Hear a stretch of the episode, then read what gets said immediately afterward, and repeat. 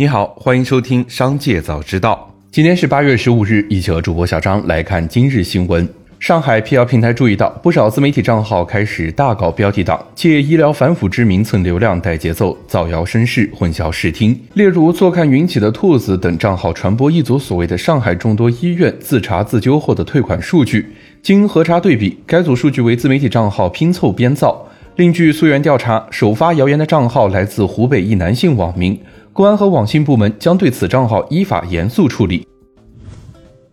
八月十四日，龙湖企业拓展已将十七亿元款项拨入一八龙湖零四债券兑付专户。目前，龙湖年内境内到期债务仅于十一月到期的一点一九亿元。据悉，龙湖二零二四年一月到期的一百五十三亿港币银团贷款，目前已提前偿还七十二亿港币，其计划在年内全部提前偿还。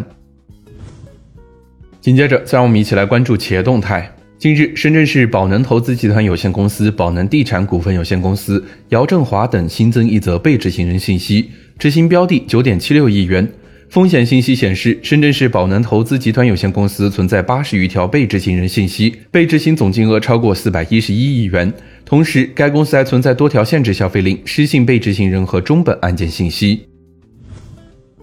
八月十四日，有部分网友反馈称，河北电信十四日凌晨期间突然扣费，扣费金额多为用户当月套餐的双倍费用。对此，中国电信客服回应称，由于系统升级导致全省部分用户话费余额显示异常，工作人员正在紧急处理中，不会影响正常的使用。近日，雷军在接受采访时称，自己第一次躺平时就躺了半年多，并向大家分享了他的心得。如果实在撑不住，躺会儿也没关系，躺一躺也不丢人。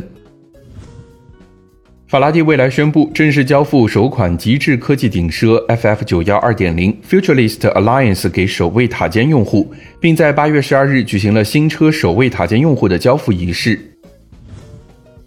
八月十四日，TVB 发布盈利警示公告。二零二三年上半年收入十五点六亿港元，未计利息、税项、折旧及摊销前的利润为亏损一点八亿到一点九亿港元之间。相比二零二二年下半年亏损收窄，亏损情况主要是受到疫情和营商环境的影响。今年开关以后，TVB 业务已经开始好转，今年下半年有望扭亏为盈。TVB 还宣布与华人文化集团与 Young Lion 订立融资协议，涉及最高七亿港元的新贷款融资。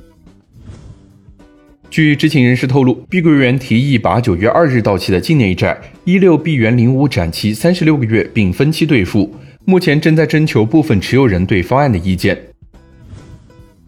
针对近期网络上发酵的停兑消息，中融信托客服人员对投资者表示，网上消息大部分属于谣言，个人所购产品的风险还要看产品的具体情况。根据记者了解，近日有部分投资者到访中融信托线下财富中心咨询，工作人员在安抚投资者的同时表示，希望投资者多给公司一些时间，公司正在紧张处理。八月十四日，网上传出泸州老窖国窖酒类销售股份有限公司关于调整五十二度国窖一五七三经典装价格的通知。通知显示，经公司的研究决定，自即日起，五十二度国窖一五七三经典装经销商结算价格提升至每瓶九百八十元。对此，泸州老窖工作人员表示，也是刚刚看到的，正在进行核实。紧接着，再让我们一起来关注产业消息。八月十四日，青岛市住房公积金管理中心发布通知，提出将提高租住商品住房提取额度，针对租赁合同未登记备案的无房职工未提供房屋租赁备案凭证的，每人每月提取金额上限由七百元提高至一千四百元；针对租赁合同登记备案的无房职工提供房屋租赁备案凭证及房租发票的，可按照实际房租支取提取住房公积金。职工及配偶每月最高可提取额度由两千五百元提高至三千元。自六月以来，土耳其橄榄油的价格翻了一番，上涨了百分之一百零二。为稳定国内市场价格，土耳其贸易部近期宣布暂停该国散装和桶装橄榄油出口至十一月及下个橄榄收获季。有专家指出，土耳其货币里拉大幅贬值导致生产成本上升，是推高橄榄油价格的原因之一。另一个原因是全球的橄榄油产量下降。据国家发展改革委监测，八月七日至十一日当周，全国平均猪粮比价为五点九七比一。由完善政府猪肉储备调节机制，做好猪肉市场保供稳价工作预案，确定过度下跌一级预警区间回升至二级预警区间。以上就是今天商界早知道的全部内容，感谢收听，明日再会。